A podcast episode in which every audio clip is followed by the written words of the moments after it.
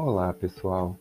Sejam bem-vindos a mais um podcast sobre o direito do trabalho, dentro da nossa trilha de aprendizagem no momento da pré-aula. Eu sou o professor Diego Budel, seu professor de Direito do Trabalho. A gente vai falar hoje, na nossa aula, sobre as hipóteses de rescisão lato sensu do contrato de emprego e sobre algumas modalidades de estabilidade provisória, ou seja, algumas hipóteses em que há uma proteção especial da relação de emprego, porque o empregado se encontra em uma determinada situação que é protegida de maneira mais intensa pela legislação trabalhista. Eu quero começar o nosso podcast falando sobre uma dessas hipóteses. No decorrer da aula, vamos falar sobre várias delas e sobre a rescisão do contrato de emprego, principalmente a resolução por iniciativa do empregador. No entanto, nesse momento, eu quero falar para vocês da proteção da relação de emprego do empregado que presta serviços a uma empresa e, ao mesmo tempo, é representante dos empregados na CIPA, ou seja, existe uma relação de emprego, esse empregado ele foi eleito para representar os empregados na CIPA, posto que todos os representantes obreiros da CIPA são eleitos, ok? Então, os representantes dos empregadores, eles são escolhidos, eles não são eleitos. Mas os da representação obreira são eleitos.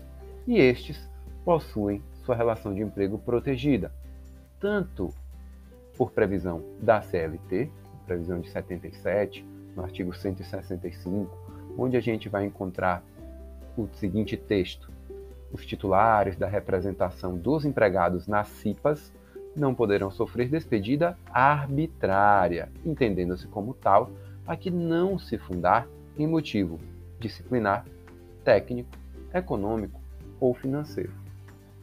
Além disso, a gente vai encontrar previsão similar no âmbito do ADCT, o ato das disposições constitucionais transitórias.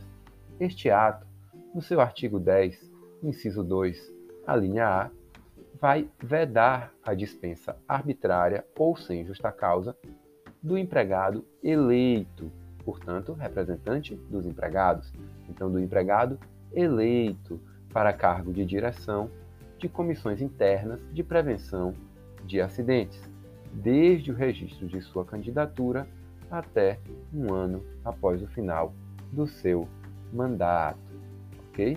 Então, a gente tem essa garantia de emprego dos titulares da representação na CIPA, que abrange apenas os representantes dos empregados, no entanto, abrange também os seus suplentes, conforme a súmula 339 do TST, o suplente da CIPA goza desta mesma garantia de emprego, que não é uma vantagem pessoal dele, mas uma vantagem para que ele possa proteger os seus colegas em razão de um ambiente de trabalho inseguro, de um ambiente de trabalho que possa lhe trazer algum malefício, algum prejuízo para a sua saúde, uma doença, um acidente.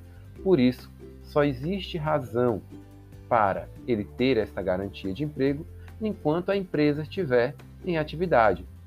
Considerando que a CIPA é estabelecida por estabelecimento, né, fixada uma CIPA por estabelecimento, uma vez extinto o estabelecimento, o cipeiro, o representante dos empregados na CIPA, poderá ser dispensado e não terá direito à reintegração nem à indenização deste período.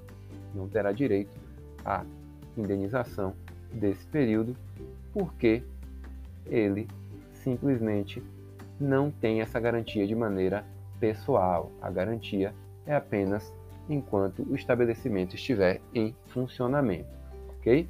Esta, esse é o texto da súmula 339 do TST, a qual, para a qual eu remeto a sua leitura, ok? A gente fica por aqui. Eu te encontro nos demais momentos da nossa pré-aula e também na nossa videoaula.